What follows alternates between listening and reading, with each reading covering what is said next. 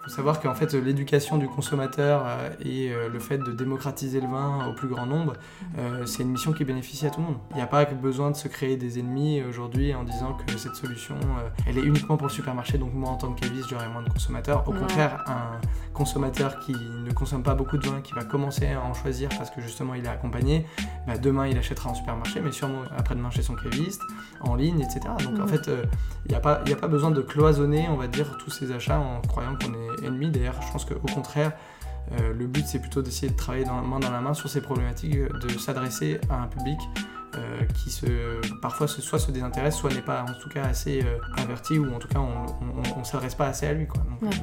Bonjour à tous, je vous souhaite la bienvenue dans ce nouvel épisode de Vin Pertinent, le podcast vin qui se déguste sans modération. Je suis votre hôte Victoria Landry et aujourd'hui j'accueille Nicolas Dalini, le cofondateur de l'application sur smartphone Vini Daily App, l'application qui t'aide à trouver ton vin en magasin. Nicolas, je le connais depuis bien longtemps, depuis qu'on s'est rencontrés à la fac en fait.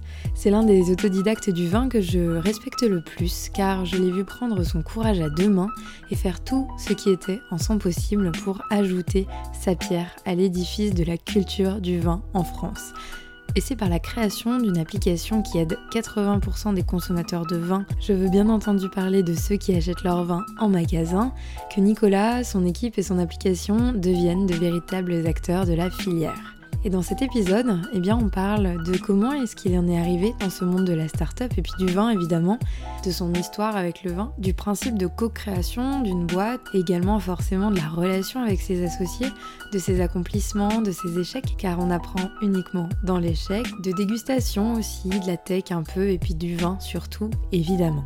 J'espère que vous prendrez autant de plaisir à écouter cet épisode que j'en ai eu moi à l'enregistrer.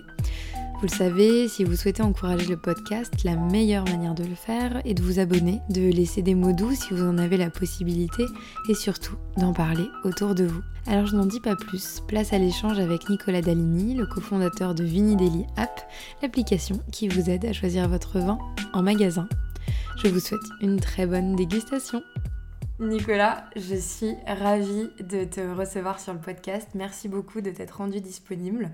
Je suis un peu émue pour cet épisode parce que tu fais partie des, rares personnes euh, qui m'ont euh, vu commencer dans le monde du vin, car tu étais mon président d'association d'onologie euh, à la fac. C'est déjà un temps qui remonte. Donc je te remercie de t'être rendu présent. Euh, si tu peux me dire euh, dans un premier temps peut-être quelques mots sur toi en tant que personne de la société civile pour que nos auditeurs puissent savoir qui tu es. Ah, écoute, je m'appelle euh, Nicolas Danini. je suis cofondateur, on va dire, de, de Vini Daily. donc une app qui aide les gens à choisir leur vin aujourd'hui. Euh, et, je suis ravi d'échanger avec toi aujourd'hui sur, sur, tout ce monde du vin, cet univers même. Donc, euh, voilà. Nicolas, grand amateur de vin, s'il ne le dit pas comme ça, euh, il a très vite été pris de passion pour, pour ce sujet. Donc là, je parle clairement de toi comme si tu n'étais pas là. Hein. Donc on s'est rencontrés dans un, dans un contexte d'organisation de petites dégustations entre euh, amateurs euh, ou curieux du vin euh, dans l'enceinte de Lyon 3, où tu étais à l'IAE et moi en fac de droit. et puis finalement, tu n'as jamais lâché ce sujet. Tu es passé par les grandes écoles. Ouais, j'ai fait un master. En fait, euh, le, parcours, on va dire, du vin est arrivé euh, par un intérêt perso, très rapidement par les associations, comme je le disais. Et ensuite, c'est confirmé euh, par des expériences pro. Et, à la fin, on va dire, de, de, mon parcours à l'IAE, donc pendant 5 ans, à l'IAE de Lyon, je suis parti faire un master en entrepreneuriat, un master qui s'appelle Central Essec Entrepreneur, donc mhm. par deux écoles. Euh, pour me former à l'entrepreneuriat parce que parce que c'est un univers aussi, comme, comme, comme le vin. Et alors comment ça s'est passé? Euh, bah, très bien, je suis allé chercher, euh, on, va toujours chercher quelque chose quand on va quelque part, même si parfois on n'a pas des attentes définies. Là, elles étaient bien définies. Mhm. j'allais chercher une boîte à outils, j'étais passionné par le monde du vin, j'avais envie de créer quelque chose. Mhm. J'avais besoin des clés pour réussir, des codes. Du réseau, il y avait plein de choses en fait que j'allais chercher euh, et, et, aussi d'un environnement, ça je le répète souvent, euh, quand on arrive dans un master entrepreneuriat, aussi on cherche l'environnement de toutes les autres personnes qui aussi entreprennent mhm. euh, pour comprendre ce qu'on vit, être motivé par les réussites des autres, mhm. pouvoir aider les autres euh, et pouvoir se faire aider. Euh, donc, euh, donc voilà, c'est un environnement qui est hyper intéressant à, explorer. Quoi. Ok, du coup, tu étais avec de nombreux entrepreneurs en devenir qui avaient déjà cet esprit. Et c'était vraiment toutes les typologies, toutes les thématiques, tous les domaines qui étaient confondus. ah oui, oui, on sort totalement du monde du vin, dans le sens où moi, c'était le domaine dans lequel je souhaitais mhm. entreprendre, mais il y avait des gens autant dans, dans, dans l'immobilier que euh, dans, dans, la musique. Euh, enfin, donc ça va vraiment de tous les, de tous les domaines. Euh, et c'est aussi ça qui fait la richesse du mm. master. donc, donc voilà. Ok, et alors donc toi tu tu t'es concentré sur, sur ce monde du vin. Et alors comment est née l'application Vini Daily App. Peut-être d'abord, tu peux nous la présenter un petit peu plus en détail et ensuite euh, nous expliquer sa genèse. Et notamment, euh, ma question, moi, je te la reposerai après bien sûr, mais c'est de savoir si tu avais l'idée avant euh, d'arriver dans ton cursus ou si ça s'est construit au fur et à mesure. Bah, si tu me parles de parcours, du coup, je vais commencer même par cette question. je suis désolé, je respecte pas les ordres. Je prie, je. Mais, non, le, le, j'avais pas le concept, j'avais la problématique. Ok. Et c'est toujours euh, pour n'importe quelle entreprise, on parle, on parle d'un problème et ensuite on, trouve, on essaie de trouver la bonne manière de le résoudre. Ok. ta problématique c'était La problématique, c'est les gens n'arrivent pas à choisir leur vin aujourd'hui. Euh, et c'est 9 personnes sur 10 en France. C'est une vraie problématique pour tout le mhm. monde. C'est un monde qui est extrêmement complexe avec beaucoup d'asymétrie d'informations. Donc le fait de cacher, en fait, tout simplement de ou en tout cas de ne pas dévoiler toutes les informations à, un consommateur. Et donc c'est difficile pour un consommateur, euh, lambda ou non d'ailleurs, euh, de choisir parmi un, choix de vin euh, immense. Euh, donc, donc vraiment cette problématique c'était celle-ci. Et notamment à travers bah, les supermarchés qui est l'endroit où il y a énormément d'achats. donc aujourd'hui, les gens sont perdus. on a fait des études, etc. Enfin, c'était, c'était terrible de voir la sollicitude de personnes qui restent pendant plus de 7 minutes, mais, mais chronométrées devant un rayon 20 en repartant les mains vides parce qu'elles n'ont pas réussi à choisir. phasé complètement dans Exactement. donc, euh, donc, euh, donc voilà, donc on est, on est, je suis vraiment parti de cette problématique en me disant, ok, il faut, faut trouver une solution qui permette à n'importe qui de choisir du vin. En mhm. réalité, d'être un, sommelier de poche, en fait. Euh, là où il n'y a pas de sommelier, justement, parce que les sommeliers sont précieux là où ils sont, et l'échange humain ne sera jamais, on va dire, remplacé, mais on est plus là, plutôt là pour agir là où il n'y a, où a pas de pas d'humain et pas de sommelier. Mmh. Et donc, on, on, a commencé tout simplement avec cette observation. Donc, la première chose, c'est d'aller confirmer euh, si l'observation euh, qu'on a faite personnellement est vraie. Mmh. Et ben, quand on envoie un questionnaire à 1300 personnes, enfin 1300 réponses sur un questionnaire qu'on a réalisé, et, que la question c'est comment vous vous sentez-vous face à un rayon de vin, euh, on a 80%, plus de 80% de verbatim je suis perdu. on se dit qu'il y a quelque chose à explorer. donc, donc voilà, donc ça c'était le, vraiment le tout début. J'ai très rapidement rencontré du coup Carla. Euh, qui, est, qui est ma cofondatrice, euh, enfin un des, deux un des trois cofondateurs en fait, de mhm. Vini euh, et on s'est rencontrés tout simplement par le hasard. Maintenant, on parle de l'IAE, c'est un ami de l'IAE, Vincent, si tu écoutes, voilà. et, en fait, il nous a présenté en nous disant Je crois que vous avez le même projet, donc bon, forcément, tu as ta propre interprétation de la mhm. chose tu vas tout de suite te dire, ok, le mec a compris qu'on avait un projet dans le vin, forcément c'est la même chose. et bon, voilà. Et donc au final, non, vraiment pas. C'est, on avait vraiment la même, euh, la même observation, la même problématique, la même mhm. envie de le résoudre, plus ou moins la même vision, et surtout on était au même stade d'avancement.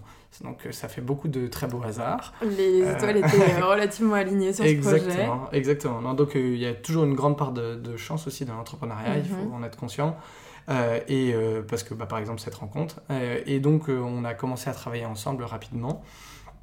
On a validé l'idée à travers des questionnaires dans un premier temps, puis mmh. après des, des, prototypes, etc. et puis c'est ajouté Arthur, donc Arthur qui nous a rejoint quelques mois plus tard, qui lui est du coup beaucoup plus sur la partie, on va dire, tech. Mmh.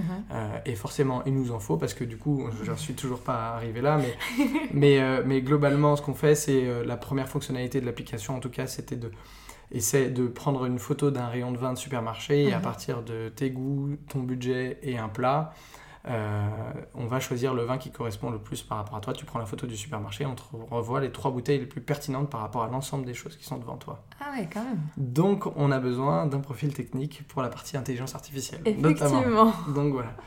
Euh, donc voilà ce qu'on fait chez Vini Daily euh, aujourd'hui. On a créé cette application donc, qui est disponible et qui est gratuite sur les stores. Mhm. Et qui permet d'orienter les gens sur leur choix, on va dire, au quotidien à travers leurs différents critères. Euh, et on ne s'est pas arrêté là, puisqu'on comprend aussi à quel point euh, le, le, le, vin est quelque chose de social. Preuve, on est encore euh, réunis après tant d'années autour de ces sujets-là. et du coup, on a créé aussi la possibilité de renseigner ses dégustations, suivre un peu ses amis, les dégustations qu'ils ont fait, liker, commenter, etc. Donc ça c'est la deuxième partie. La troisième qui vient tout juste de sortir, c'est la partie marketplace où on permet à des gens d'acheter directement des vins sur la plateforme euh, qu'on aura trié selon leur goût. Alors, ils ont la possibilité d'explorer tous les vins qui sont disponibles sur la marketplace Vini mhm. Daily, mais euh, pour autant, on a sélectionné aussi des vins qui correspondent à leur profil et qui sont accessibles directement. et qui sont accessibles et euh, qu'on peut trouver en grande distribution du coup? Non, non, alors il faut savoir qu'en fait, les, chaînes de distribution sont quand même relativement segmentées. Alors, bien mhm. sûr qu'il y a des vins qu'on retrouve parfois chez un caviste ou en grande distribution ou sur Internet, mhm. mais globalement, les, les, vins qui sont en, en grande distribution ne sont pas forcément distribués ailleurs ou pas avec les mêmes étiquettes, etc. Euh, donc, euh, donc euh, non, non, c'est pas forcément exactement le même. Le but, c'est d'avoir cerné un profil gustatif et de lui faire des suggestions qui correspondent à ses goûts, plutôt que de refaire acheter forcément exactement la même chose qu'en supermarché. Ok, et du coup, ces sélections de vins que vous proposez sur la marketplace, vous êtes assisté d'un sommelier ou est-ce que c'est vos années d'expérience, vos contacts Alors en fait pour rentrer dans le détail, on ne fait pas d'achat-revente, on travaille avec des distributeurs qui, eux, euh, sont euh, parfois des cavistes uniquement virtuels ou parfois mhm. des cavistes aussi réels. Euh, et qui proposent une sélection de vins que eux ils ont à, proprement sélectionné. Donc ils ont fait un choix parmi euh, toutes les références qu'on leur propose au quotidien et ils les mettent à disposition sur les plateformes. Ensuite, les suggestions qui sont faites aux personnes de manière ciblée, ça c'est de l'algorithme. Mhm. Euh, et donc, euh, ça, c'est la partie sombre de, de si on peut dire ça. c'est la partie donc, qui va correspondre à tes goûts et qu'on analyse dès, dès, ton inscription. En fait. Ok. Et alors, euh, je ne suis pas du tout le, volet de mes questions, mais c'est vraiment passionnant ces histoires d'algorithmes et, euh, d'intelligence artificielle. En termes de consommateurs qui, qui ont euh, téléchargé votre application, est-ce qu'il y a un genre qui s'affirme plus qu'un autre? Si on rentre dans les termes marketing, on va dire, on a deux types de personas. On a soit des mhm. personnes qui s'intéressent au vin et qui n'ont pas forcément des connaissances ultra poussées. Euh, mais qui sont intéressés, qui souhaitent s'éduquer, etc. Donc mhm. euh, voilà, euh, soit des personnes qui sont vraiment, qui connaissent vraiment bien le vin et qui utilisent l'application parfois un peu différemment, un peu moins en supermarché par exemple, mais plus à travers les outils de gestion de cave qu'on a, le côté social également et puis mhm. le côté achat. Très bien. Parce que ça peut aussi être intéressant de voir que si euh, tu as euh, un public assez jeune, justement ces personnes qui sont perdues, qui quand même euh, consomment en grande distribution, qui vont pas donc nécessairement et, spontanément chez le caviste, de voir leur typologie de goût peut-être qui peuvent évoluer entre... En fait, c'est ça, c'est aussi pour ça qu'on demande un peu le, le, niveau de connaissance en vin, parce qu'on on se rend facilement compte, en fait, qu'une personne qui a des connaissances en vin très poussées, elle va plus être à même d'être vraiment très curieux et de tester des choses qui correspondent un petit peu moins, on va dire, à ce qu'elle préfère. Mais, euh, mais, mais l'exploration est un jeu et quelque chose de très intéressant, en fait. Donc, euh, mais moi, je sais très bien que je, connais mes préférences, on va dire, ce que je préfère en termes de style de vin. Mhm.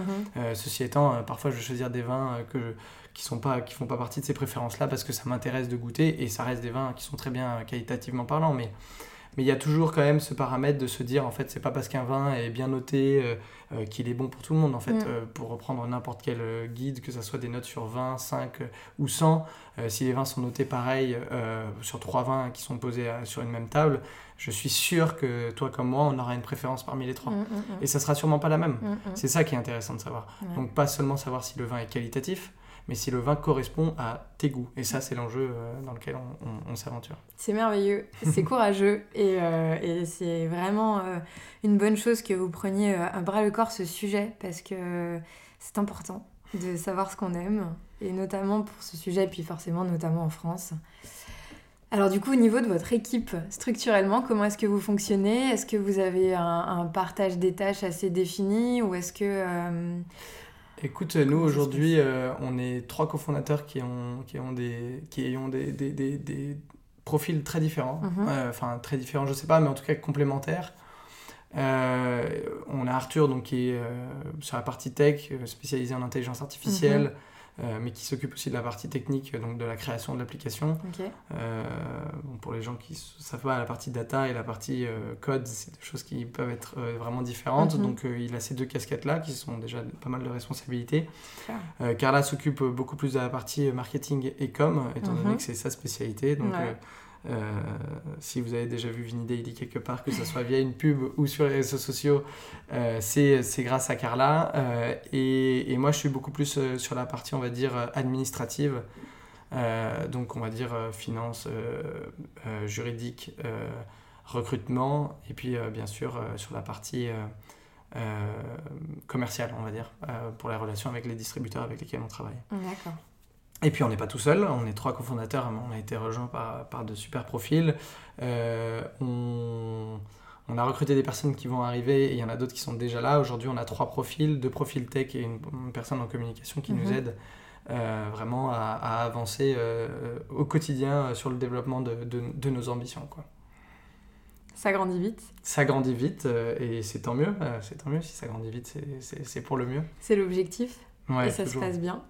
Ça se passe très bien, ouais, ouais. On a des, on, on a des, on a une équipe qui est, euh, qui est très, très chouette. Ça, c'est un jugement personnel, mais en tout cas, euh, moi, je suis très content de la manière dont ça se passe aujourd'hui dans Vini Daily. On se développe euh, vite et il faut structurer les choses en même temps qu'on se développe vite. Mhm.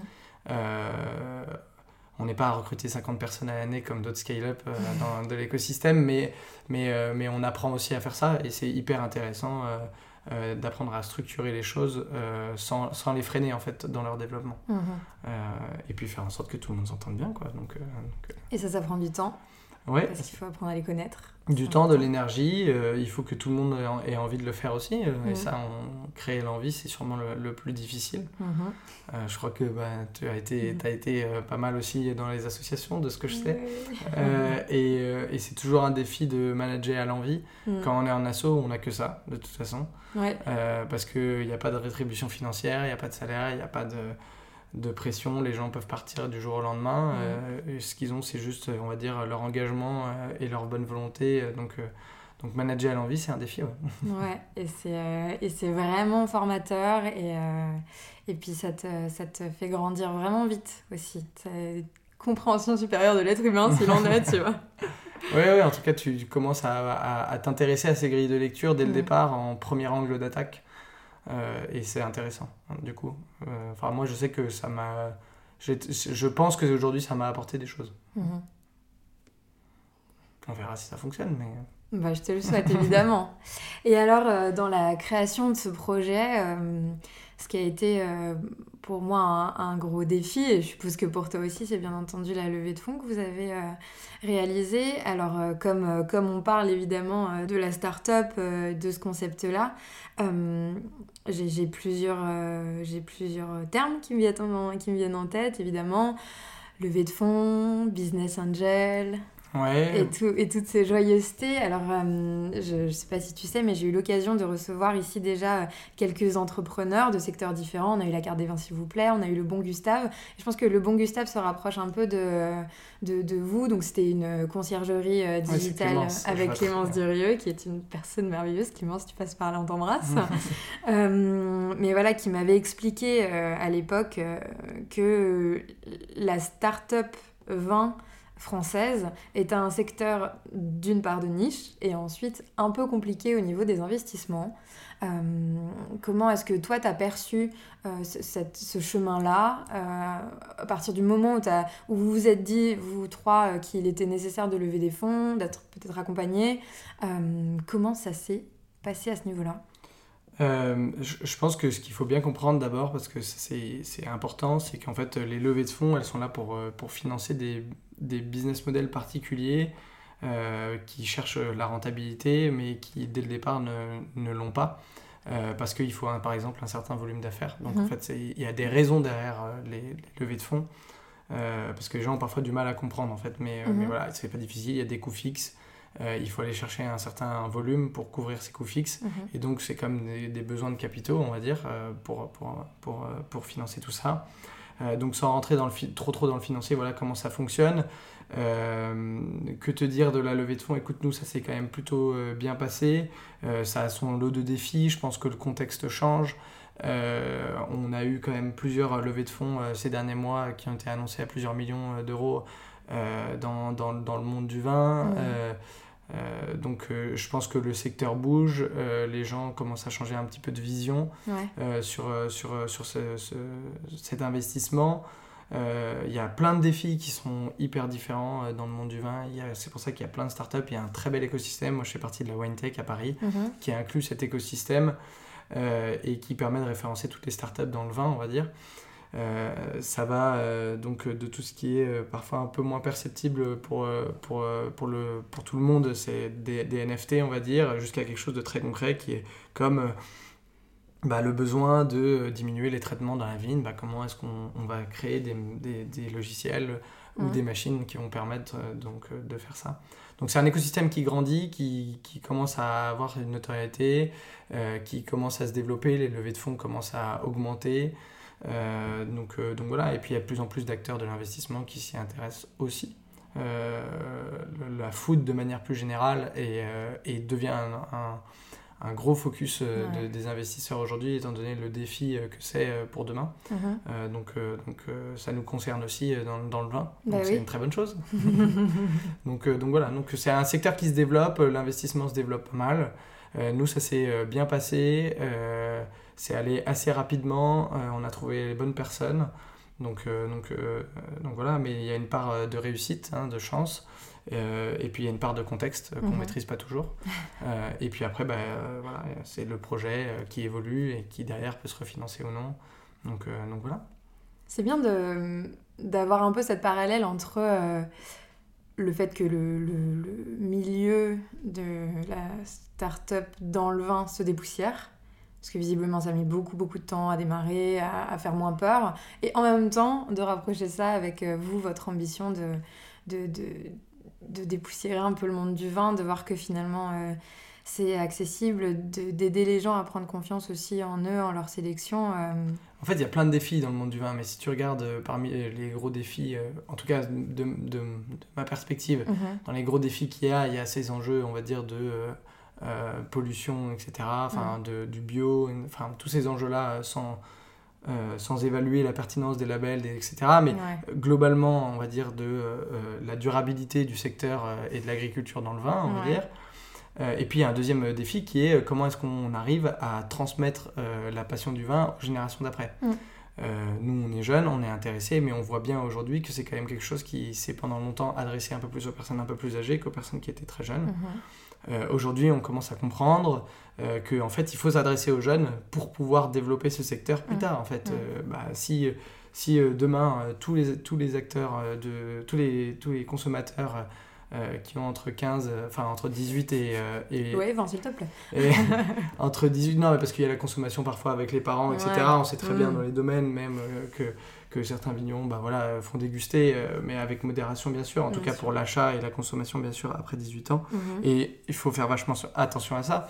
Euh, en tout cas, pour toutes les personnes qui sont en âge de boire euh, et qui sont jeunes, on va dire, donc ont 18, entre 18 et 30 ans, même si on prend une échelle un peu large, euh, et ben en fait, euh, on se rend compte que si demain ils consomment tous de la bière, bah, ils se tourneront plus vers du vin. Mhm. La consommation d'alcool de manière générale baisse. C'est plus qualitatif, tant mieux. Euh, mais, il faut garder un niveau d'intérêt euh, élevé. Donc voilà. Mhm. Et ça me fait euh, rebondir tout de suite sur une question qui m'a été posée par l'un de mes abonnés sur Instagram, parce que tu sais, je fais participer à ma communauté, qui va un petit peu dans ce sens du, cliché.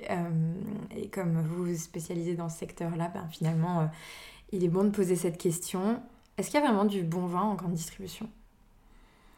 Euh, en fait, je, pense que c'est très difficile de te dire euh, euh, il y a du bon vin, il y a du mauvais vin. Je pense qu'il y a du vin qualitatif partout. Je pense qu'on se rend aussi pas vraiment compte de la chance qu'on a en France, de la qualité des, vins globalement auxquels on a accès. Euh, sans faire de, grosses généralités, on, va dans un supermarché aujourd'hui, on met plus de 10 euros dans une bouteille. On, ça sera peut-être pas le meilleur vin pour 10 euros, mais globalement, on aura un vin qui peut être euh, très, euh, enfin, très correct, euh, même bon. Enfin, Mhm. voilà, il y, a- il y a de très bonnes choses parfois. Il y a des supermarchés qui s'efforcent à faire des sélections ultra qualitatives. Il y a des foires au vin ultra qualitatives aussi. Mhm. Donc oui, oui, moi je pense sincèrement qu'il y a des bonnes sélections de vins euh, en fait euh, dans les supermarchés. Mais, mais on se rend pas trop compte en fait parce qu'il suffit d'aller un petit peu à l'étranger pour se rendre compte très rapidement que euh, et les prix euh, et euh, la qualité de sélection est, est- est plutôt pas mal. Mais c'est plus plutôt le prix qu'on va mettre dans une bouteille qui est aussi un déterminant. Bah forcément, euh, quand le budget est très bas, euh, bah forcément c'est plus difficile de rencontrer de la qualité. Euh, parce que bah, des vendanges manuelles ça coûte plus cher que des vendanges en machine. Le, si on veut partir sur des critères de bio qui sont pas forcément des critères de qualité, mais Mhm. de, on va dire de choix euh, Et de contraintes et de pour contraintes, vignerons, bah, euh. c'est des contraintes pour le vigneron, il va Mhm. peut-être avoir besoin de plus de main-d'œuvre. Enfin voilà, donc il y a aussi tous ces paramètres-là qui font que bah, tel vin va coûter plus cher que l'autre.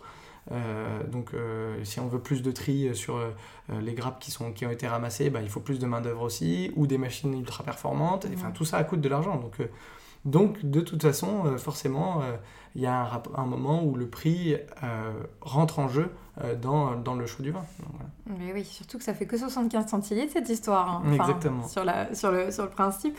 Et, euh, et justement, du coup, vous, vous êtes situé à Paris, vous travaillez à la station F. Ouais. Donc, encore une fois, vous êtes entouré de, de tout cet écosystème startup donc, qui vous alimente, je suppose, comme toi, toi à l'école. D'ailleurs, je t'ai pas demandé si Carla était aussi dans le même Non, que toi. non, on n'était pas du tout dans le même cursus. Ok. C'est pour ça qu'on a, on a eu la chance d'être mis en relation parce qu'on ne se connaissait pas Mhm. du tout. Mhm. J'avais jamais rencontré, jamais entendu Croisé, parler d'elle ouais. et elle non plus d'ailleurs. euh, donc, euh, donc. Ok, cool.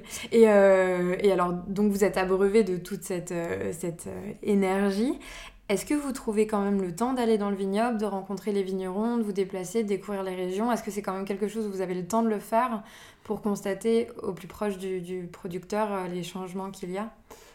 Alors, dans les domaines, pour être très transparent aujourd'hui, on n'y va pas beaucoup. Mhm. euh, de temps en temps et parfois en perso autant qu'en pro, hein, on va dire. Euh, ça, c'est le côté passion qui parle de toute façon. Euh, mais par contre, ça ne nous empêche pas d'être en relation avec des producteurs. Il suffit d'aller à un salon et parler à une personne qui tient un stand pour euh, échanger énormément sur comment est-ce qu'aujourd'hui, euh, comment est-ce qu'il il, il- il s'occupe de son domaine, quelles sont Mhm. ses contraintes, etc.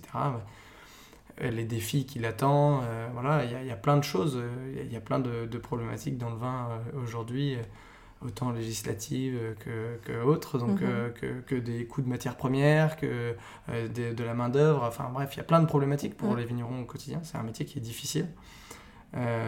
Et donc, donc, donc oui, ça n'empêche pas l'échange. Euh, après, euh, bien sûr, euh, Paris est un peu plus loin de certains vignobles que par exemple la ville de Lyon. Oui. Donc, donc ça facilite un peu moins. En tout cas, par contre, on essaye de bien garder cette réalité et cet échange avec le Mhm. producteur. Et euh, quand vous leur parlez de Vinidelli, comment est-ce qu'ils perçoivent ce, ce sujet? Alors, que, bon, question à la fois pour les vignerons, quelle est leur, leur euh, réaction, et également pour euh, peut-être les cavistes, euh, si tu es en lien avec eux, tu me disais. Ouais, ouais, bah moi en fait, c'est- je pense que c'est marrant, mais il y, y a souvent eu un besoin de catégoriser les choses d'un extrême ou à un autre.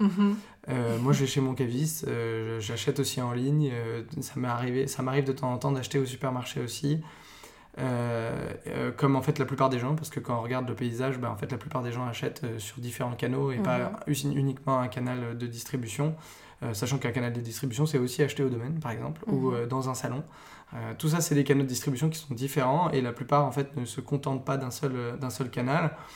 Euh, et donc, euh, d'aller voir un caviste et de lui montrer la solution. Moi, je vais chez mon caviste, je lui, ai- je lui ai parlé de la solution, il trouvait ça génial, il a testé ça, il a trouvé ça trop cool. Euh, Il y a pas de. En fait, il faut savoir qu'en fait, l'éducation du consommateur euh, et euh, le fait de démocratiser le vin au plus grand nombre, euh, c'est une mission qui bénéficie à tout le monde. Donc il n'y a pas besoin de se créer des ennemis aujourd'hui en disant que cette solution, euh, elle, elle- est, elle est uniquement pour le supermarché, donc moi en tant que caviste, j'aurai moins de consommateurs. Au Ouais. contraire, un consommateur qui ne consomme pas beaucoup de vin, qui va commencer à en choisir parce que justement il est accompagné, bah, demain il achètera en supermarché, mais sûrement aussi demain chez son, après-demain chez son caviste, en ligne, etc. Donc en Mhm. fait, il n'y a, pas- y a pas besoin de cloisonner, on va dire, tous ces achats en croyant qu'on est ennemi. D'ailleurs, je pense qu'au contraire, euh, le but, c'est plutôt d'essayer de travailler dans, main dans la main sur ces problématiques, euh, de s'adresser à un public qui se, parfois se, soit se désintéresse, soit n'est pas en tout cas assez averti, ou en tout cas on ne s'adresse pas assez à lui. Quoi. Donc, voilà. Donc, donc voilà, aujourd'hui les gens l'accueillent très très bien. Ils trouvent le projet plutôt hyper intéressant. Euh, les possibilités sont énormes. Donc, euh, donc non, non, non. Aujourd'hui, l'accueil qu'on a euh, globalement est plutôt assez positif. Et voilà, donc je pense que je pense que les gens comprennent que en fait c'est rapidement quelque chose qui peut bénéficier à tout le monde. Mhm. Après bah voilà, il y a toujours des réfractaires. Il y a des gens qui râlent. Exactement. Nous quand on fait bah, des pubs également pour pour Vindaily, on a déjà eu des commentaires de certains cavistes qui disaient ou même parfois même pas des gens qui sont cavistes mais d'autres personnes qui disent sinon tu vas chez ton caviste mais en fait je, pense que les gens euh, se posent pas vraiment la problématique de savoir ce que, ce que les gens pensent euh, et, ce que les gens non avertis du coup pensent aussi du monde du vin et des barrières qui se mettent aussi psychologiquement à aller voir un caviste. Bah, bien sûr, ouais. Euh, et en fait, je pense que tout ce, tout ce, en fait, tout cette, cet état d'esprit de vouloir démocratiser le vin et de, de vouloir accompagner les gens, c'est hyper important et que c'est un cheval de bataille qui devrait être commun au monde du vin en fait. Mm. Donc, donc voilà. Ouais, puis c'est. Alors, c'est pas très vain du coup de faire cette comparaison, mais euh, trouver un, un, bon caviste, c'est aussi compliqué que de trouver un bon psy. Ouais. Tu es obligé de m'en tester plusieurs. Euh, déjà, euh, humainement, est-ce qu'il est capable de te comprendre Est-ce qu'il est capable de bien t'orienter Est-ce qu'il a compris ta problématique Est-ce qu'il est avenant Est-ce qu'il te fait oui, on a aussi plein de retours d'expérience, tu vois, de personnes, et je décris absolument pas les cavistes, mais qui, qui, qui, qui sont allés chez des cavistes, qui ont eu des mauvaises expériences, et du coup sont contents aussi d'utiliser Mini Daily. Bien sûr. En fait, euh, on n'est pas là pour, euh, pour être contre quelqu'un, on est là pour apporter une solution aux personnes qui n'en ont pas, euh, et visiblement il y en a pas mal qui n'en ont pas, puisque aujourd'hui il y a des gens qui téléchargent Mini Daily et qui l'utilisent. Donc je pense qu'on n'est pas ennemis, au contraire. Donc, voilà. Et juste pour revenir à ce que tu disais au départ, parce que c'est quand même un peu marrant, vous avez euh, chronométré les gens dans, le, dans, le, dans les rayons. Donc c'est-à-dire que là, il y a quelqu'un qui arrive dans le rayon, qui commence à regarder, tu vas le voir, tu lui dis écoutez, est-ce que ça vous intéresse? Est-ce que ça vous embête si je vous chronomètre? Ouais, en fait, euh, même, même sans regarder, nous on avait l'autorisation du magasin pour être dans les rayons, et on regardait les gens et on chronométrait. Et, et ouais, je pense que le plus longtemps c'était 12 minutes. Euh, et je crois que la personne est repartie sans bouteille, comme la personne de cette minute dont je te parlais, parce que forcément ça marque, donc on s'en souvient.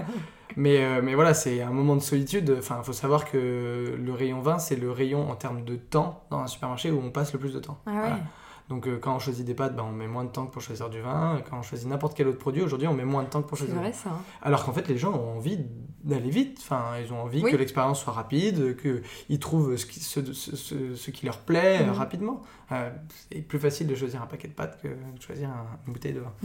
Euh, donc ils ont plus besoin d'aide. Donc c'est pour ça qu'on est là. Et heureusement que vous êtes là. Euh, est-ce que tu pourrais me partager une grande difficulté que vous avez rencontrée, vous, dans, dans votre parcours de création de Vini Daily sur tout secteur confondu, que ce soit humain, technique ou quoi bah, Le défi technique, il est énorme de manière générale. Mhm bien sûr plein de problématiques, euh, euh, de bugs, euh, mais ça c'est dans tous les projets tech en fait bah, au départ, le temps de comprendre exactement comment il faut faire les choses. Mhm. je pense que le défi technique était un gros enjeu. La plus grosse problématique, je pense, à laquelle on a été confronté et dont on est sorti, avant de rencontrer Arthur, on avait commencé à travailler avec une agence et qui a failli jamais nous délivrer l'application. Euh, donc euh, des mois de retard et euh, au final un résultat qui aurait pu être zéro. au final, ils nous ont délivré l'application et on a dû refaire complètement. donc ça s'est fait, mais, mais voilà, ça c'est un des plus gros défis. C'était sur le côté technique, c'était justement de récupérer une application qui n'était pas, pas fonctionnelle, qu'on a failli ne pas récupérer du tout. Euh, donc, euh, donc voilà, ça c'était un des plus gros défis, je ah, pense. Un bon gros ascenseur émotionnel quand même. Ouais, ouais, j'ai passé des fêtes euh, l'année dernière qui étaient relativement mouvementées. Effectivement, parce que ça faisait, ça a mis combien de temps à sortir cette première version du coup que vous n'avez pas exploitée, mais qu'on se rende compte parce qu'on sait pas en fait combien de temps ça prend de créer une appli. Ouais, alors en fait entre le travail effectif et le temps que ça nous ça a pris sur la durée, ça a pris presque un peu moins d'un an, tu vois, sur la, création. Euh, techniquement, euh, enfin, ça aurait dû prendre beaucoup moins. Euh, mhm. Mais la partie qui prenait aussi énormément de temps, c'est la partie intelligence artificielle qu'on a programmée. Et ça, pour le coup, bah, c'est incompressible aussi. Donc, mhm. donc, donc voilà. Mais oui, sur la partie création de l'app, on aurait pu aller beaucoup, beaucoup plus vite que si on n'avait pas eu le, un délai qui a été doublé par rapport à ce qui était initial, plus ces péripéties de fin qui étaient difficiles pour obtenir le code de l'application. Évidemment. Et, et ce cher Arthur, comment est-ce qu'il est arrivé dans alors, le cher Arthur, euh, c'est très drôle parce que oui, j'ai parlé de la rencontre avec Karim, mais j'ai pas parlé de la rencontre avec Arthur. Arthur, en fait, a postulé au Master Central Essai Entrepreneur, dans lequel j'étais. Ouais. Euh, et j'avais la joie de faire partie du jury. donc, euh, donc, en fait, j'ai rencontré comme ça. Et en fait, je me suis dit, il est quand même vachement bien ce, ce, ce profil, etc. et deux jours plus tard, je l'ai rappelé, parce que du coup, j'avais eu son numéro de téléphone. Et j'ai rappelé, je lui ai dit, écoute, euh, je crois qu'il faut qu'on se rencontre, euh, machin. Il savait pas trop à quoi s'attendre d'ailleurs. Il était un peu stressé, lui, il pensait que tu allais lui refuser euh, l'accès. non, non, j'aurais jamais confondu mes intérêts perso avec, avec mon rôle de jury pour le coup, mais, mais peut-être qu'il se disait ça, j'en sais rien, on va mhm. dire. Mais en tout cas, il savait pas du tout à quoi s'attendre. Il s'est dit, bon, de toute façon, j'ai rien à perdre, je vais y aller. On s'est rencontrés, Carla était là aussi. Et, et, je lui ai proposé tout simplement de commencer à travailler avec nous. Euh, et ben, il avait trois projets en même temps euh, sur lesquels il bossait en parallèle euh, et il a fini par les, les, on va dire, les laisser de côté et les arrêter complètement pour, pour nous rejoindre. donc, donc voilà, on a fait les choses progressivement mais, mais, mais sûrement. Et puis aujourd'hui, bah, il est à 200% avec nous, donc c'est cool. c'est cool. Ce magicien de la tech. Exactement, ce magicien de la tech. et alors du coup, comme je te demande forcément de me partager euh, la grande difficulté, euh, j'aimerais bien que tu nous parles de ta grande joie pour Vinny Deli. À quel moment ça a été euh, le, le, pur bonheur? Est-ce que c'est quand tu as commencé à penser à ce projet, à te rendre compte que c'était faisable? Est-ce que c'est quand vous avez sorti l'application, que vous avez vu les nombres de téléchargements augmenter Comment ça. C'est délicat comme question. Si je devais euh, parler, je pense. En fait, il y, y, a plein de très très bons moments. Euh, il y a plein de très belles. Enfin, de moments à célébrer. On ne prend mhm. d'ailleurs pas toujours assez le temps de les célébrer, alors que c'est vraiment. Il y a beaucoup de réussites dont on ne se rend pas forcément compte. Euh, je pense que celui qui m'a marqué parce que j'avais j'avais presque, on va dire, prémédité le fait que c'était un tournant, c'était le fait de faire le premier recrutement en fait. Euh, de me dire qu'il y avait quelqu'un qui allait, euh, on va dire, être rémunéré au quotidien grâce à Vinny Daily, en fait. Et ça, humainement, euh, bah ouais, pour moi, c'était une, c'était une très belle étape. Donc, j'étais très content de, d'arriver à ce, à ce moment-là de, de l'aventure de Vinny Daily. Après, il y a plein de, plein de victoires. La sortie de l'app, c'était mmh. une joie immense. Les statistiques de lancement qu'on a eues, c'était dingue. Enfin, franchement, on avait mis des objectifs très hauts on les a surpassés. Enfin, tu vois, donc y a, on a plein de très belles victoires, mais en tout cas, mhm. si c'est uniquement sur le plan personnel ou un point de, on va dire peut-être de satisfaction, je sais pas comment l'exprimer, mais sûrement de satisfaction, c'était de me dire euh, d'avoir recruté une première personne qui vivait grâce à Vinny Daily, on va dire au quotidien, quoi. Donc euh, l'impact est, génial. Waouh. Donc voilà, la responsabilité qui en découle aussi, mais. Bien sûr, mais c'est ça aussi de, de créer euh, une entreprise et ça l'a peut-être rendu aussi beaucoup plus réel parce qu'il y, y, a un côté vraiment sacrificiel aussi dans ce. Oui, en fait, quand tu es cofondateur, tu as, d'une manière générale, en fait, tu as ton âme qui est là-dedans, on va dire, parce que c'est ta, ta passion, tu vois, t'engages beaucoup de choses. Mm. Euh, quand tu recrutes quelqu'un, euh, bah, tu recherches aussi qu'il y ait de la passion, de l'envie de rejoindre ce projet, de mm. l'énergie, etc. Mais c'est pas exactement la même chose de toute façon, et donc tu engages quelqu'un euh, qui, qui, vient rejoindre un projet qui a été créé, donc c'est génial. Mm. C'est génial. Et, il faut que ces personnes ensuite euh, s'imprègnent et mettent leurs leur pattes, on va dire, euh, dans Vin Daily aussi, tu vois. C'est canon. Franchement, euh, c'est un chemin de malade que tu as parcouru. Waouh On prend pas le temps de réaliser, mais c'est chouette. mais c'est chouette, non, les choses se passent super bien, on est super content. Mais c'est vrai, euh, je repense encore euh, bah, à nos premières dégustations. Euh, tu as été en amphi aussi avec mon copain, mmh. Vincent, vrai. qui me disait, mais tu te rends compte, attends, mais il est trop passionné, dès qu'il y a une pause, il sort son 12 degrés 5 et il va bachoter pendant la pause. Ouais, ouais, ouais, c'est vrai que la, bah, comme toi, je suppose, d'ailleurs, je suis mm. même pas sûr, mais j'ai pas fait vraiment de formation dans le vin, donc euh, assez, on va dire, autodidacte, si on peut dire. Euh, mais beaucoup de bouquins, beaucoup de passion et puis des moments où, enfin moi je suis allé assez loin, j'ai redessiné des cartes de vignoble à la main euh, pour, pour les apprendre, enfin bref, mais c'est des, des, choses qui sont, c'est une véritable passion à la base, donc euh, ça aide beaucoup mm. pour, le, pour le quotidien. Et puis, et puis forcément, bah, on a toujours envie d'en savoir plus, étant donné que c'est un, c'est un univers sans fin, le, monde du vin, on n'est jamais rassasié, donc on va mm. toujours chercher plus loin en tout cas dès qu'on a le temps. Euh, donc euh, donc c'est chouette. Je pense qu'il y a une part de nous aussi euh, où vraiment c'est dans ce secteur-là, c'est aussi la promesse de ne jamais s'ennuyer. Oui, exactement. Parce que ça change chaque année et, et vraiment sur tous les que ce soit euh, au niveau des, des, des types de consommation, de, de l'approche, de la vision du produit. Euh, dans le vignoble, t'as pas une année qui se ressemble, t'as pas un mois qui est similaire à celui qui vient de s'écouler. Il y, y, a tellement de paramètres, mais moi, il y a un truc que j'adore dire, en fait, c'est... Euh, je pense, quand je me souviens de mes cours de SVT de troisième, ou peut-être plus, peut-être encore avant même, mhm. Euh, qu'on me parlait de géologie. Euh, je pense que mon niveau de passion dans la géologie à cette époque-là était quand même proche de zéro. Euh, et que sans le monde du vin, je ne me serais jamais réintéressé à ce milieu. Mm. Et je trouve ça génial à quel point le monde du vin permet d'explorer et de s'intéresser à tellement de paramètres qui nous auraient paru presque inintéressants à l'époque mm. en attaquant par ce domaine-là. En fait. Clair. la chimie, la biologie, les sols. Euh, enfin les systèmes de levure, tout ce qui est météorologie. Enfin bref, il y a beaucoup de choses scientifiques, il y a mm. aussi beaucoup de paramètres humains. Euh, bah, après, il y a toute la partie marketing, vente, technique, enfin bon, voilà, qui rentre aussi en jeu. Mais mm, mm. il y a tellement de sujets qu'à la base, à la base, moi, j'étais vraiment pas. Enfin, tu vois, je sais pas, je me, me serais jamais tourné vers ces sujets-là en me disant, allez, je, je m'investis là-dedans.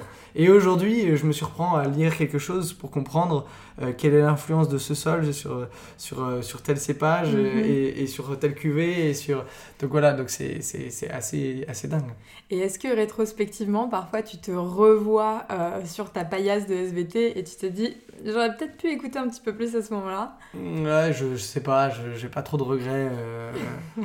Je, de manière générale, j'aime bien regarder vers l'avant plutôt que vers l'arrière. Mhm. bien sûr que j'aurais peut-être plus de connaissances, mais à l'époque, on m'aurait peut-être expliqué les différents types de sols, et, mais on m'aurait jamais euh, donné les, on m'a jamais donné les impacts que ça aurait pu avoir sur euh, sur telle plante et notamment la vigne. Il aurait fallu aller beaucoup plus loin que ce qu'on nous enseignait à l'époque, de mémoire. Hein, je me trompe peut-être, mais mais voilà. Et en fait, voilà, j'y reviens. Tant mieux si j'y reviens. J'ai envie de dire, c'est plutôt mm. quelque chose de gagné que de perdu. C'est clair. Donc euh, donc voilà. Des fois, je suis un petit peu émue en repensant à mon prof de FZT qui vraiment avait des étoiles dans les yeux. Et moi, je révisais pas et j'en avais rien à faire. Et, euh, il était dépité, quoi. Ah bah oui, euh, l'impuissance euh, du prof face à quelqu'un qui, qui en a envie. Effectivement, et en fait, ouais, c'est important. Hum, c'est important, mais tout est important. Pas, mais... tout est important. Après, c'est notre degré d'intérêt pour la chose, mais il y a hum. beaucoup de choses qui sont importantes. Hum, Nous allons passer à présent à la partie que je préfère de ce podcast, c'est bien entendu mes questions signature. je sais pas si tu as eu le temps d'y réfléchir, de les travailler, mais dans un premier temps, je souhaiterais que tu me racontes une anecdote euh, sur le monde du vin que toi tu as vécu, où tu t'es rendu compte euh, euh, que c'était un, univers qui valait la peine de consacrer du temps, alors que ce soit pour Vini Deli ou toi un petit peu plus personnellement? Alors, je me suis promis de pas préparer les questions parce que je trouve que c'est toujours un peu plus naturel. Mhm. du coup, il y a pas mal de moments qui me reviennent en tête où il y en a aucun qui m'a dit ça vaut la peine de. on va dire, moi, c'était plutôt un parcours d'intérêt. mes, premiers, mes premiers intérêts, c'était de me dire est-ce que j'ai pas envie de travailler dans le monde de la gastronomie? Je trouvais assez passionnant l'exploration des saveurs, etc. Mhm. je commençais à avoir une approche assez intellectuelle au-delà du plaisir gustatif. Euh, qui reste euh, le critère numéro un. Mhm. Euh, tu, cuisines? Beaucoup. Ok. Ah, j'adore cuisiner. et, et du coup, du coup, je suis venu un peu par ce, par ce biais-là en me disant mhm. oh, j'ai un intérêt, etc. Et puis, et puis bah, le vin en découle forcément très rapidement. Et ce qui est drôle, c'est qu'en fait, je suis parti pendant trois mois en Espagne à un moment. Euh, dans une famille qui m'a accueilli et avec laquelle on a bu aussi beaucoup de vin. J'avais, je commençais déjà à déployer un peu cet intérêt euh, pour le monde du vin. Mhm. Ça me l'a confirmé parce qu'on a goûté beaucoup de choses, beaucoup de choses, euh, beaucoup de vins espagnols. Et on avait toujours un peu ce, côté, moi, ce côté un peu chauvin, alors j'adore explorer les vins étrangers et je m'y connais pas du tout assez, mais, mais ce côté un peu chauvin de vouloir faire goûter des vins français aux Espagnols, et les Espagnols forcément, qui est bah aussi un peuple assez fier, de nous faire goûter ces vins espagnols. Et, et, du coup, j'ai exploré beaucoup de choses, c'était super sympa, et je me souviendrai toujours de ce moment où donc le père de la famille dans laquelle j'étais, j'ai célébré mon anniversaire là-bas et pour mon anniversaire, m'a offert une bouteille de vin. Et j'avais pas encore commencé de cave à l'époque. Et il m'a dit, euh, comme ça tu te souviendras toute ta vie que ta première bouteille de vin dans ta cave était espagnole. et je sais pas pourquoi, mais ça, en tout cas, c'est un moment qui m'a marqué. Tu vois, donc, euh, donc une belle anecdote. Mhm. Euh, et puis après, bah, c'est allé crescendo. Je, je, suis revenu un peu à Lyon. et après, je me suis investi dans les assos d'onologie.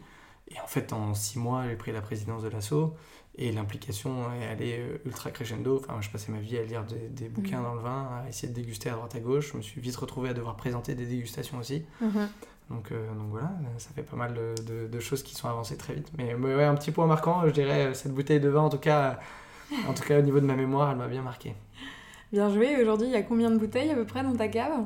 J'aime pas compter, mais je sais pas, je devrais en avoir au moins une petite cinquantaine facile. Mm-hmm et pas trop trop garnie. Euh, euh, l'époque, on va dire, du début de l'entrepreneuriat qui implique aussi des, des, des, sacrifices mhm. euh, et, et, des priorisations de dépenses ont fait que j'ai moins acheté aussi pas mal. et aujourd'hui, étant bah, à Paris, j'ai aussi moins d'espace pour stocker. évidemment. donc, donc voilà, je dois être un peu plus d'une cinquantaine de bouteilles, quelque chose comme ça. Et t'es plutôt de la team vin à garder ou vin à boire tout de suite? Bah, quand c'est des vins à boire tout de suite, ils restent jamais longtemps dans la cave, c'est ça le problème. Donc euh, euh, j'ai pas mal de vins à garder. Mhm. Euh, j'ai des vins aussi qui sont prêts, j'attends la bonne occasion. et non, donc en fait j'ai plein de, j'ai un peu de tout, mais j'ai quand même très majoritairement, en tout cas dans ma cave, en stockage vraiment, des vins à garder. de plein de qualités différentes, de régions différentes, etc., de millésimes différents. mais, mais, mais pas mal de vins à garder en tout cas. T'as une région dans mon chouchou? Bah, en fait, c'est toujours un peu marrant de dire chouchou, mais j'ai mes plus belles émotions, je les ai toujours vécues en Bourgogne. Ouais. Toujours. Je comprends. Des, des, des choses dont je me rappellerai toujours. Euh, enfin, euh, Romanée Saint-Vivant, euh, les quatre journaux, c'est la parcelle en face de la Romanée Conti en 99. Euh, de, domaine Louis Latour. J'ai aussi un, un, un Moret Saint-Denis de domaine du Jacques en 2013 qui m'avait marqué énormément tu vois, j'ai quand même plusieurs, euh, plusieurs euh, vins, en tout cas sur la Bourgogne, qui m'ont marqué. J'aurais Chambertin de chez, chez Esmonin aussi. Enfin, tu vois, j'ai beaucoup de, de, de, de mémoires qui sont créées autour de ces grands vins. Et puis après, bah, une autre émotion, forcément Rayas. grosse émotion. Et puis je l'ai ouvert sur un très beau moment aussi. Donc donc, euh, donc forcément, ça crée encore plus de mémoire. On parle pas mal de la qualité, etc. Mm. On parle pas toujours du contexte, mais ça joue quand même pas mal de avec qui on l'ouvre, comment on l'ouvre, quel est notre, notre euh, état d'esprit, notre mood, comme on dirait, mm-hmm. euh, au moment où on ouvre la bouteille au final. Ouais, et c'était marrant parce que ce matin, je m'entretenais avec une influenceuse, bon, pour le travail, on s'en fout, mais qui me disait que certaines maisons de champagne avaient organisé des dégustations dans des endroits différents. Euh, c'est-à-dire que tu prenais une heure de dégustation et tu euh, goûtais le même champagne dans quatre types de pièces différentes avec des, lumières différentes. Ça influençait énormément le goût euh, de, ce que tu es en train de boire alors que tu sais très bien que le produit ne change pas en lui-même. Et je trouve ça passionnant et évidemment que le moment, le contexte, les personnes... Ouais, tout ça joue énormément. Et en plus, c'est hyper compliqué. tu vois, là, il y a un, semblant de, reproduction de quelque chose dans des lieux mmh. différents avec les mêmes champagnes, mmh. mais mais reproduire exactement les mêmes le même contexte, ça c'est pas possible en fait. Mm. Tu peux pas être le même jour à la même heure euh, avec du coup le même état d'esprit quand tu t'es levé euh, à, un à deux endroits différents pour goûter exactement le même champagne. Mais même sans, ayant, sans avoir ça, mm. on, on, est conscient du fait qu'il y a un goût différent ou en tout cas un souvenir différent qui est euh, retracé à partir du moment où on l'a dégusté. Et donc là, bah forcément ça, ça, marque quoi. Tu, tu, comprends tout de suite que le contexte a, a, une influence assez, assez importante. Et la mémoire sensorielle étant la plus puissante de toutes, euh, il vaut mieux boire bon avec des bonnes personnes. Mmh, parce que sinon euh, on, perd, euh, on prend de l'espace pour rien du tout dans notre esprit. Question suivante, du coup, il s'agit du conseil. Si tu devais offrir un conseil à une personne qui souhaite commencer dans le monde du vin, qui est curieux, qui, qui a besoin d'être orienté, qu'est-ce que tu lui dirais? Alors forcément, peut-être de télécharger l'application. Oui, oui, alors oui, au-delà de télécharger l'application, et j'espère qu'on sera d'une grande aide pour, pour, pour, ses débuts dans le monde du vin, mhm. euh, c'est, je pense qu'il y a, il y, a, il y, a, pas mal de, il y a pas mal de choses à faire. Euh, je, je, trouve que peu importe ce que tu fais, ce qui est important, c'est de bien t'entourer. Euh, donc parle avec des personnes qui sont de ton entourage ou des gens que tu connais un peu moins bien mais avec qui on peut te mettre en relation de, de mhm. ton intérêt. Euh, les échanges vont forcément créer euh, soit des opportunités, soit des choses, euh, soit, soit révéler quelque chose en toi. Et puis après, bah, en fait, c'est comme tout. S'il y a un intérêt, il y a de l'énergie. Et s'il y a de l'énergie, bah, on peut déployer plein d'actions, on peut commencer à lire. moi, je sais qu'en fait, c'est marrant, mais quand je te disais qu'il y a plein de secteurs dans lesquels je n'étais pas hyper intéressé avant, je suis pas un grand lecteur à la base. Mm-hmm. Je suis venu à la lecture. Alors aujourd'hui, je lis pas mal. et pas mal, enfin non, je lis, on va dire. Euh, mais je suis venu à la lecture par le vin aussi. C'est-à-dire que je suis venu à la lecture parce que je m'intéressais au vin et que j'ai bien compris qu'il y avait d'énormes ressources dans des bouquins aussi. Uh-huh. Et donc, euh, ça m'a permis de, de m'intéresser euh, pas mal et, de, et maintenant je lis aussi plein d'autres choses qui n'ont rien à voir avec le monde du vin. Ouais, ouais. Tu as commencé par des livres et pas de la presse. C'était quoi le ratio, tu, saurais dire? Non, je saurais pas dire, mais. Enfin, c'est bête, mais je pense que j'ai dû commencer par. J'ai dû commencer par un atlas, euh, notamment, parce que la partie géographie et comprendre où est produit le vin, bah, en fait, il est essentiel. Si on ne sait pas où est telle région, on ne comprend pas euh, mhm. comment est-ce qu'on peut analyser aussi un vin. Euh, la lecture d'articles, enfin, aujourd'hui, il y a quand même pas mal de choses sur Internet. Enfin, Qui est volontaire peut trouver. Hein. on est quand même une génération où quelqu'un qui est au fin fond d'un pays non développé, s'il a accès à Internet, peut avoir accès au cours du MIT. Donc, donc sur le vin aussi, hein, on peut se renseigner beaucoup sur Internet.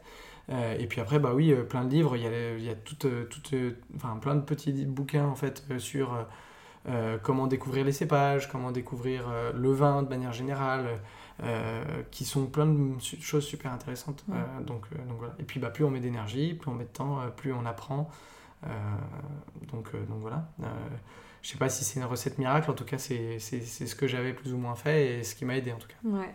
Et ça va, tu t'en es plutôt bien sorti. Je sais pas, mais en tout cas, je, je, suis bien là où je suis, moi. c'est déjà pas mal. C'est merveilleux, je te remercie pour ces très beaux conseils. Et on va terminer sur, euh, sur cette dernière question qui est euh, si tu pouvais choisir le prochain intervenant qui serait à ta place sur 20 pertinent, qui est-ce que tu choisirais? Difficile euh, de choisir. Il y a une personne, enfin en tout cas avec qui j'ai échangé très brièvement, mais échangé qui je trouve assez passionnant. Euh, qui s'appelle Gabriel Lepouzet, qui est, un, qui est, euh, qui est docteur en neurosciences. Euh, donc ça, c'est très technique. Hein. C'est hyper intéressant. docteur en neurosciences et qui, est, qui étudie énormément le, le monde du vin. Et bah, je suis notamment allé, sur, avec une, je suis notamment allé pardon, à une masterclass qu'il a animée sur la définition de la fraîcheur dans le vin. Mhm. et donc toute l'analyse de, du sens des mots, de ce que l'on veut interpréter et ce que ça va euh, intuiter comme, comme, comme comment est-ce qu'on va le reconnaître en fait Qu'est-ce qu'il va, qui va dire en fait Bah ok, je pose tel mot à tel moment euh, et pourquoi en fait mhm.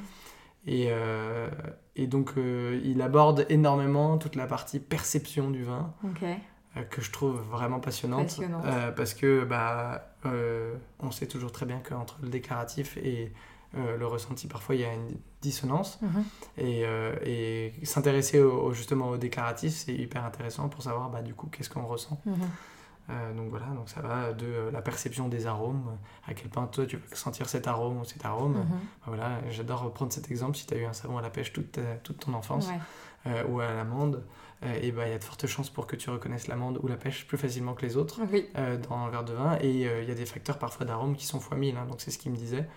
C'est, euh, je vais pas lui voler la place, mais, mais j'ai absolument pas cette prétention. Mais voilà, il y, y a, des perceptions qui sont très très différentes de l'un à l'autre.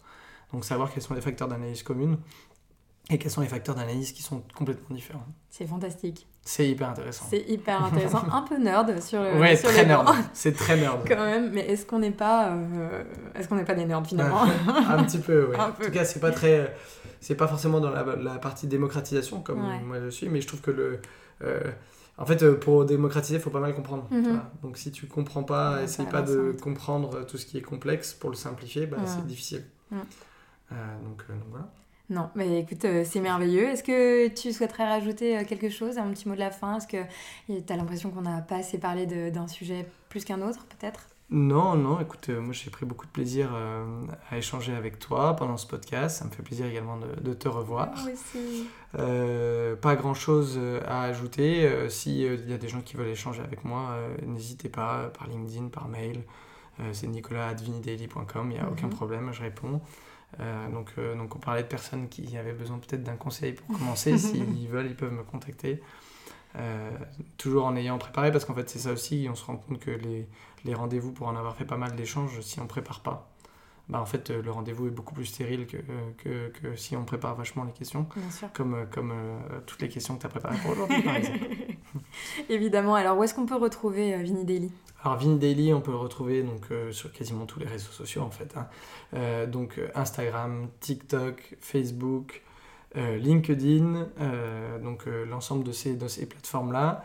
Et puis surtout, on peut nous retrouver sur les stores hein, pour télécharger l'application, donc Apple Store, App Store et, Google Play. Hein. Donc mhm. n'hésitez pas à aller faire un tour sur les plateformes. Et puis si vous aimez l'app, à la noter. Donc c'est toujours une grande aide pour ton podcast comme pour nous. Exactement, c'est hyper important. Merci beaucoup en tout cas pour ta dispo, ton temps, tes, ton parcours, pour ce que tu fais au quotidien pour le, pour le monde du vin, ainsi que enfin, toi et tes associés évidemment. Et puis écoute, euh, je, je te remercie. Merci beaucoup à toi, Nicolas, pour cet échange et d'être prêté au jeu du podcast. Chers auditeurs, chères auditrices, avant de vous quitter, je vous informe que tous les liens pour que vous puissiez retrouver les infos sur Vini Daily App sont en barre d'infos du podcast et évidemment vous pouvez retrouver, comme le disait Nicolas, dans euh, vos euh, stores d'applications, donc de vos téléphones. N'hésitez pas à tester, c'est hyper intéressant. Moi-même je l'ai téléchargé, je ne peux que vous la recommander. Comme toujours, si vous souhaitez me contacter, me soumettre des idées d'intervenants et me partager votre ressenti, n'hésitez pas à m'écrire sur Instagram at pardelange, P-A-R-T-D-E-L-A-N-G-E. E. J'espère que cet échange vous a plu et qu'il vous donnera envie de vous abonner afin de ne manquer aucun des prochains épisodes. Il ne me reste plus qu'à vous souhaiter une bonne semaine et en attendant le prochain podcast, portez-vous bien et puis surtout, santé